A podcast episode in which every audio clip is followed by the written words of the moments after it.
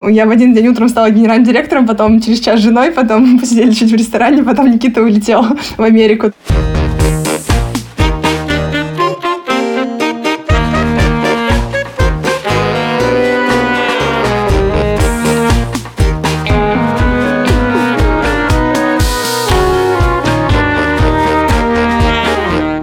Привет! Меня зовут Лика Кремер, и это подкаст «Либо выйдет, либо нет» о том, как мы строим бизнес и как это делают люди вокруг нас, и что с нами совсем происходит.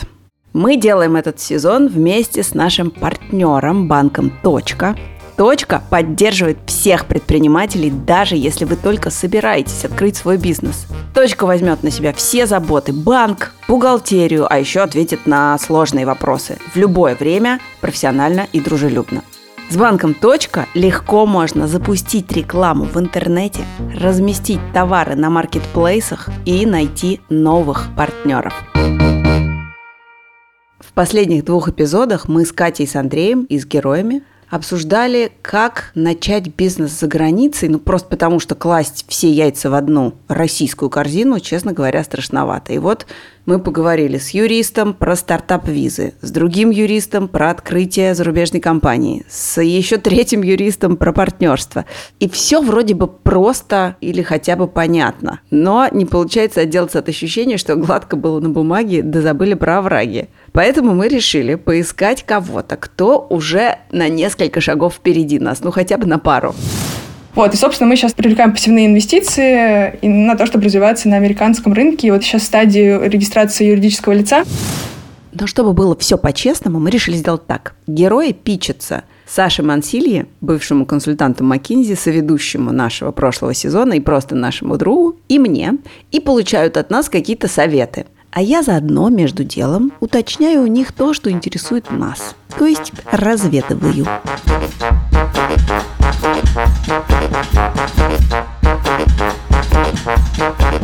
Меня зовут Настя. Всем привет, меня зовут Никита. Мы сооснователи компании «Простое дело». Мы выпускники Бауманки, я инженер-экономист, Никита инженер-эколог. Какое-то время я жил и работал в Швеции, где работал с альтернативными источниками энергии. И сейчас я являюсь партнером, а Настя является генеральным директором и отвечаю как раз за аналитику.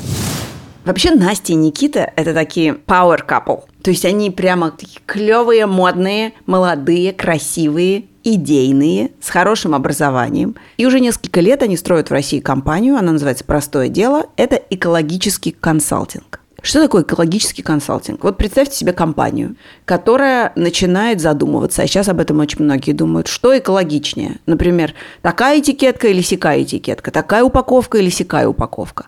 им нужен кто-то, кто посчитает, проанализирует и проконсультирует их по этому поводу.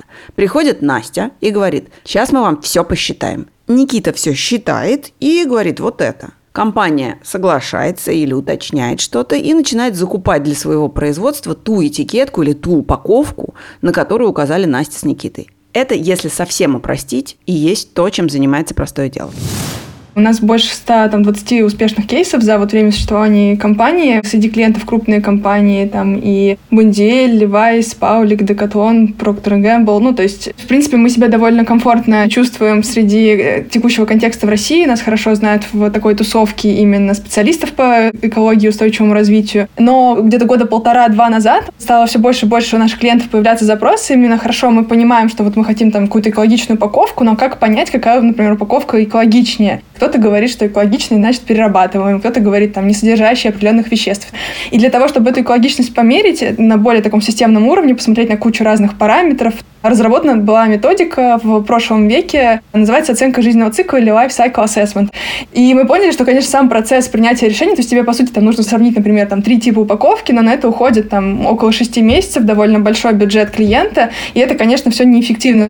И мы понимаем, что в этом процессе есть очень много зон для оптимизации. И мы поняли, что нужно разрабатывать именно платформу, если раньше Никита с Настей помогали компаниям выбрать такую упаковку или сякую упаковку, то теперь они хотят построить облачную платформу с личным кабинетом, куда компания может зайти, подкрутить параметры и за пять минут понять, например, что смена этикетки – это вообще не то, что им нужно. А потом еще покрутить, посмотреть разные модели и понять, что именно нужно поменять, чтобы стать более экологичной компанией. И вот такая платформа, это, конечно, в тысячу раз проще 100-страничной PDF-презентации, на которую требуется, во-первых, много месяцев, а во-вторых, она стоит гораздо дороже, чем подписка на платформу.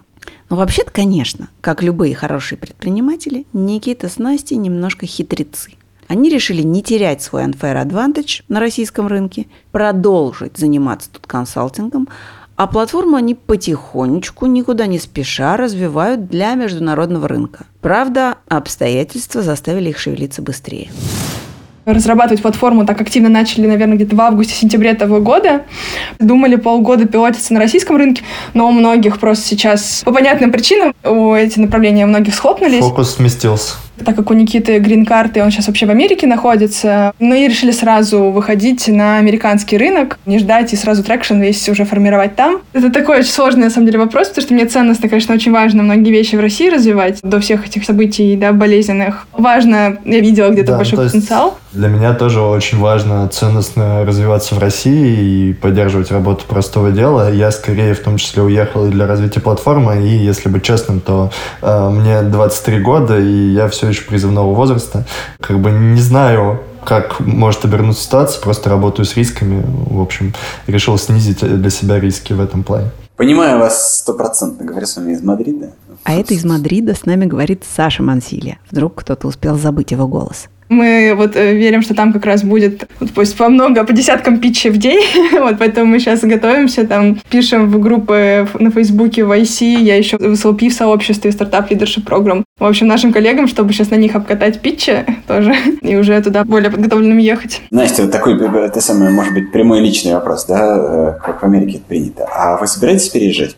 Вот вообще как бы мы с Никитой муж и жена, вот, мы, собственно, а, расписались, и, в общем, сейчас подаем вы на... партнеры во всех смыслах, понятно. Да, ну, то есть, вот лично я подаю на, как это, на восстановление... Воссоединение семьи, да? Да, да, собственно, когда Никита был в Москве, ну, он еще успел буквально на месяцок приехать, я в один день утром стала генеральным директором, потом через час женой, потом посидели чуть в ресторане, потом Никита улетел в Америку, то есть это все было в один все день. Все было в один день, да. Вот, ну, собственно. Это такая очень, мне кажется, история, которая должна правильное впечатление произвести на инвесторов. Говорит о э, способности быстро принимать решения, быстро их воплощать, быстро перестраиваться. А также сплочение команды на лицо. Да, это точно. Итак, начинается наш маленький домашний питч. Всем добрый день, меня зовут Никита Литвинов, я сооснователь платформы Елка, платформа для оценки экологического воздействия продуктов и компаний на окружающую среду. И экологическая повестка становится все более актуальной для компаний, и если компании не будут вовлекаться э, в эту повестку, в ближайшее время они будут вытеснены с рынка, так как э, требования как покупателей, так и инвесторов и требования государства становятся все более требовательными. И эта тематика становится все более важной. И вроде только что мы живо и свободно разговаривали и все обсуждали. Но как только начинается пич, Никита вдруг начинает говорить какими-то шаблонными фразами и волноваться. Это удивительно. Хочется отмотать назад и сказать, стой, подожди, давай опять так же просто и живо. Наш рынок, он активно растет и к 2030 году может достичь 50 миллиардов долларов. Какая у нас бизнес-модель? Это подписка с возможностью дополнительной монетизации за счет консалтинга и обучения сотрудников. На данный момент э, здесь представлен наш российский traction, то есть э, за прошлый год был разработан MVP платформы, и в процессе два пилотных проекта мы стали финалистами двух акселераторов Green Startup Booster и Impact Innovators Accelerator. Также сейчас в процессе регистрации юрлица в Соединенных Штатах и вывода продукта на международный рынок, тестирования гипотез. И наша конечная цель — это выход на IPO, развитие на американском и европейском рынке. Также хочу дополнить то, что этот продукт является спин продуктом компании «Простое дело», которая на российском рынке уже больше четырех лет существует и активно развивается даже в текущих условиях. В данный момент мы привлекаем пассивной раунд инвестиций и открыты для экспертной поддержки и запуска пилотных проектов. Тут обнаруживается вещь, которая еще больше спевает Никиту, потому что презентация не та. И в этой не хватает самого главного. Сколько денег они привлекают. Я дополню, это не та, видимо, презентация, там в, в презентации, которую... Ну, именно в том смысле, что в презентации написано, что мы привлекаем 400 тысяч долларов. Ну, то есть, в смысле, написано конкретно, сколько мы... А на вы на самом деле сколько привлекаете? Нет, в смысле, тут не написано сколько, а так там написано, что а. мы привлекаем 400 тысяч долларов. Все, я поняла. Потому что у меня есть та презентация, в которой написано, что вы привлекаете 400 тысяч долларов. Да, я тоже смотрю на этот слайд, и на нем написано, мы привлекаем 400 тысяч долларов для разработки продукта. А не очень понятно до конца, откуда берется эта сумма. Давайте, может быть, тогда с этого начнем. Хорошо, да. То есть мы привлекаем 400 тысяч долларов. Это необходимо нам для тестирования гипотез на американском рынке. То есть в основном сейчас затраты идут, естественно, на доработку функционала. То есть у нас есть разработанный бэкэнд, и мы сейчас э, дорабатываем интерфейсы с точки зрения того, чтобы предлагать пользователям в Соединенных Штатах э, демо-версию продукта, которой они могут пользоваться. И, соответственно, это необходимо на открытие юрлица и первичного маркетинга. А вот эти 400 тысяч, которые вам нужны на проверку гипотез, это на какой период времени? На год. А, вам нужно 400 тысяч на год, и какое количество гипотез вы за год проверите? Или это они не так считаются, в смысле, это в количестве гипотез или в чем, как бы вот... Возможно, трудно будет квантифицировать. Мы скорее считаем в людях, которые нам нужны для того, чтобы эту работу делать. В людях? На самом деле, хотела примерное какое-то описание, типа, у нас есть вот три итерации, мы хотим вот это проверить, это три месяца, потому что это самый долгий период, а потом раз в два месяца мы будем, вот примерно какое-то такое описание, чтобы было понятно, как вы планируете провести этот год. То есть продуктовый roadmap добавить? Я сейчас этот вопрос задаю даже не с точки зрения добавить, про добавить лучше Саша скажет. Я как бы дилетантским взглядом смотрю и хочу понять, вот вы год будете что-то делать на 400 тысяч. Как вы проведете? Не очень просто понятно, да, из чего складывается эта сумма в 400. Сейчас вы как бы дали набор ответов, которые не то чтобы противоречили друг другу, нет, но которые разные на самом деле. Я бы на вашем месте как бы, ну, подумал о том, о каком-то одном ответе на этот вопрос, который будет сразу понятен, да, что нам нужно, условно говоря, 200 э, тысяч на маркетинг, потому что они складываются из X и Y, и еще нам нужно зарплату платить нашим двум разработчикам, потому что они будут, после, по мере того, как мы будем проверять гипотезы, будут переделывать наш продукт. А, или там трем разработчикам. Три разработчика стоят еще 200 тысяч в год. Точка. Тогда все понятно. Короче, пич нужно заканчивать так, чтобы в конце можно было спросить «Are you in?» Вы с нами? Вам же интересно? Эту мудрость я почерпнула из подкаста Алекса Блумберга «Стартап», а он, в свою очередь, узнал это от инвестора Криса Сака. Это такой инвестор, который вкладывался в Твиттер, Uber, Инстаграм и Кикстартер. И теперь мы продолжаем нести эту мудрость людям в нашем маленьком подкасте «Либо выйдет, либо нет». А подкаста нашего не было бы, если бы не банк «Точка». Банк «Точка» готов помочь в решении любого вопроса в чате или по телефону без долгих ожиданий и переключений. Если у вас большая компания и много оперативных вопросов, и вам нужен личный менеджер, то «Точка» готова в этом помочь. Банк выделит менеджера специально под ваши задачи. «Точка» – это не просто банк, который может снизить риски блокировки счета и сопроводить сложные сделки – еще точка будет держать вас в курсе новых законов, правил и регламентов контролирующих органов. Кроме того, точка напомнит о сдаче налоговой отчетности, чтобы вы точно не платили никакие штрафы. Подробности о возможностях точки ищите по ссылке в описании этого выпуска. Хорошо. Возвращаясь к сути вашей бизнес-модели. В чем состоит боль, которую вы лечите? Давайте вернемся к началу я не знаю, ну, э, боль, по сути, она складывается из нескольких факторов. Э, во-первых, у компаний, у крупных, у них есть большая стратегия по устойчивому развитию. То есть, соответственно, им нужно как можно скорее достичь там более перерабатываемой, более экологичной упаковки.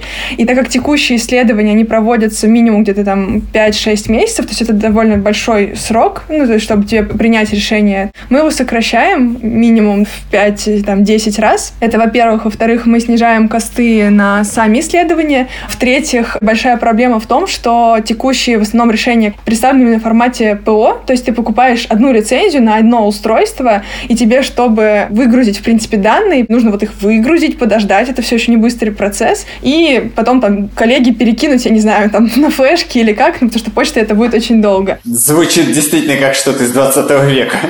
Ну, это вот так и есть, это как бы тогда и разрабатывалось. И еще важный момент это то, что текущие ПО, оно разработано под LCA специалистов, а это довольно маленькая каста людей, и тебе, чтобы им пользоваться, нужно очень много знать, и плюс оно супер неинтуитивное, непонятное. А мы делаем интерфейс, чтобы мог пользоваться любой сотрудник. В смысле, правильно я понимаю, что вы как бы говорите, что вы экономите компаниям деньги с помощью вот этого расчета? Деньги и время. При этом сохраняя качество. Мне кажется, что история про экономию денег, она не очень сильная, потому что для компании Procter Gamble 20 тысяч долларов – это не деньги. Ну вот как бы если мы говорим про однократные, или даже если это будет 10 раз в год, вы из них сэкономите пускай половину, что очень много, но это не те масштабы, которыми кто-то будет интересоваться. Мне кажется, что здесь правильно в вашем случае делать упор на эффективность принятия решений. У меня сильное подозрение, что вопрос о том, какую делать упаковку для продукта Бондюэль, это вопрос, который далеко не 20 тысяч долларов стоит. А если завтра они э, перестанут э, продавать зеленый горошек в железных банках и станут продавать их, я не знаю, в э, крафтовых мешочках, да,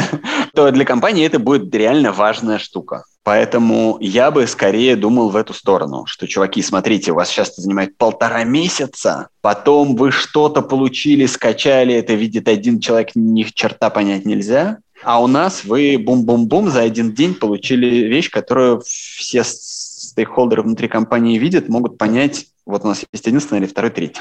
Мне кажется, что это гораздо важнее. Ну и в этом смысле, конечно, кажется, что питчить департаменту, который принимает решение, а еще лучше человеку, который принимает решение, конечно, в тысячу раз эффективнее. Вопрос, как до него добраться.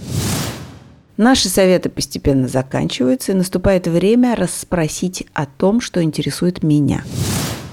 А что значит вы в процессе запуска на американском рынке? Вы сколько питчей уже прошли? И питчились ли вы уже американским инвесторам? Мы уже много подготовительной работы проделали, то есть оформили LinkedIn, соцсети, питчдек переделали на английский язык. Уже было три питча перед э, американскими инвесторами сейчас. И вот как раз мы в процессе получения обратной связи и знакомства с новыми людьми, расширения нетворка. Сколько длились эти питчи? В целом встреча, то есть это 15-30 минут где-то на всю встречу, минут 5-7 на пич, а потом какие-то более а, личные вопросы идут, и очень большой фокус делается именно на то, как я мыслю, какие у меня ценности, и вот это для меня немного новое, непривычно говорить об этом на английском, но это такой довольно интересный процесс.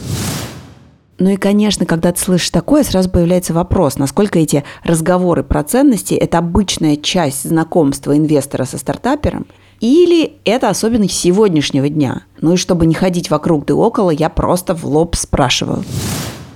А скажите, вы сталкиваетесь сейчас с проблемами во время питчинга с тем, что ваш стартап российского происхождения? Ну вот конкретно я пока что по тому количеству питчей, которые я провел, я не столкнулся с проблемами. То есть мы в том числе общаемся с коллегами и там состоим в группе условно, как некоторые совместный мастер-майнд э, предпринимателей по выходу на американский рынок, на международные рынки, вот российскими именно. И то есть тут у коллег разная связь, но по тому количеству пич, которые я провел, пока что не столкнулся. Я рассказывал просто про ситуацию, про свою позицию, почему я делаю то, что я делаю, и в целом я не видел прям такой проблемы.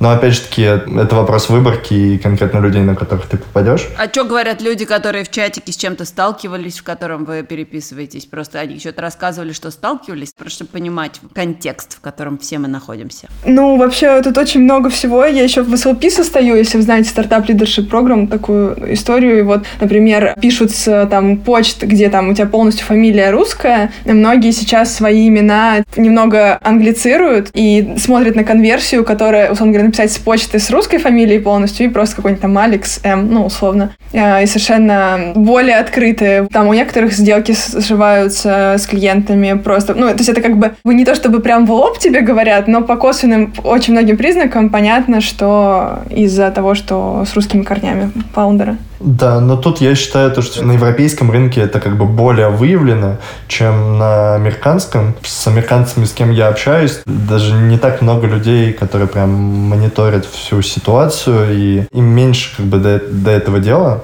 по крайней мере, ну, по моим наблюдениям, за всех не могу говорить. Я думаю, что проблема существует, но у меня был момент инсайта, когда я в мадридской квартире, в которой я сейчас живу, пытался установить интернет. На третьей примерно неделе попыток я осознал, что если бы меня звали Петр Иванов, то я, конечно, был бы уже глубоко убежден, потому что в Испании все ненавидят русских. Но поскольку у меня есть испанский паспорт, и зовут меня Алехандро Мансилья, то это дело я не в этом. Я возвращаюсь к вашей теме. Я думаю, что в американской версии вашего питча писать о том, что это компания спин российской компании. Этого нет. Да, очень хорошо. Может быть, не самый лучший способ подать ситуацию. Я бы скорее писал о том, что у вас, как у основателей, есть ценнейший опыт многолетнего десятков случаев консультирования компаний, и ваше понимание того, какой именно продукт им нужен, основано на этом опыте. Вот это абсолютно беспроигрышный питч. Ну, я не знаю, насколько в Америке знают Decathlon и Bonduelle. Знают. Они Bonduelle, Bonduelle точно знают, да. Ну, окей, тем более. Да, имена все, конечно, первого ряда, а там уж как бы где дело происходило, это уже вопрос второстепенный. У нас, в принципе, в английской версии, если Никита расшарит, у нас там нет этого слайда, мы его сразу убрали, и, в принципе, весь traction там только оставлены имена компаний, без привязки, где это, ну, как бы вот... Окей. Почищены, скажем так. Ну, то есть с учетом контекста, естественно, как и любой pitch. Ну, то есть, слушайте, мне кажется, что тема про то, что давайте мы будем скрывать, что мы русские, это довольно наивная тема. Вот. Я, я сейчас не про вас, да, я вот про ваших коллег, да, которые там пытаются скрыть, что у них русская фамилия. Ну, это немножко несерьезно, да, в том смысле, что если вы приходите в э, куда-то один раз, то э, можно не привлекать все лишнего внимания, это можно понять. Вот. Если вы собираетесь с инвесторами работать, то ну, смешно, смешно думать, что они как бы не разберутся, откуда вы и кто. Но как бы компания, которую вы затеваете как американскую компанию, позиционировать как российскую, как спин российской, как сестринскую российской, ну зачем вам это? Мне кажется, совершенно лишние внешних обстоятельств. А сложно ли назначить встречу для американского питча, для питча в Америке, куда вы просто приехали не то чтобы с большим количеством связей, как я понимаю? Ну, я в основном пользуюсь LinkedIn, и сейчас пользуюсь еще таким полезным приложением, как Lunch Club. То есть э, в Lunch Club довольно активно отвечают, у тебя как бы мэчат с людьми, уже, которые там тебе потенциально могут быть интересны там, с точки зрения инвестиций или там а, именно фокус, допустим, с sustainability, которые занимаются или интересуются. То есть там проблемы нет с точки зрения LinkedIn, то тут зависит еще от того, как, э, ну, насколько там у тебя хорошо э, доносится ценность твоя того, что ты делаешь. Прокачанный LinkedIn? Ну, условно, да. Ну, то есть сейчас я постепенно все больше начинаю писать людям, и пока что из 20 писем, которые отправил, там, законнектились около 12 человек. Ну, то есть на пич пока что мы договорились о встрече с тремя. Где-то так у меня конверсия идет сейчас. То есть вы просто в холодную шарашите эти сообщения в LinkedIn? Ну, стараюсь находить более теплый контакт. Условно, там же есть э, круг э, знакомств, там первый, второй, там третий. И вот, то есть стараюсь находить там через знакомых, э, тоже находить матчи. Также я почему планирую поехать в Сан-Франциско, потому что гораздо проще, конечно, когда ты находишься в тусовке в среде, знакомиться с людьми, естественно, но у многих коллег в холодную это работает, важно просто грамотно отстроить процесс, и тогда это будет работать.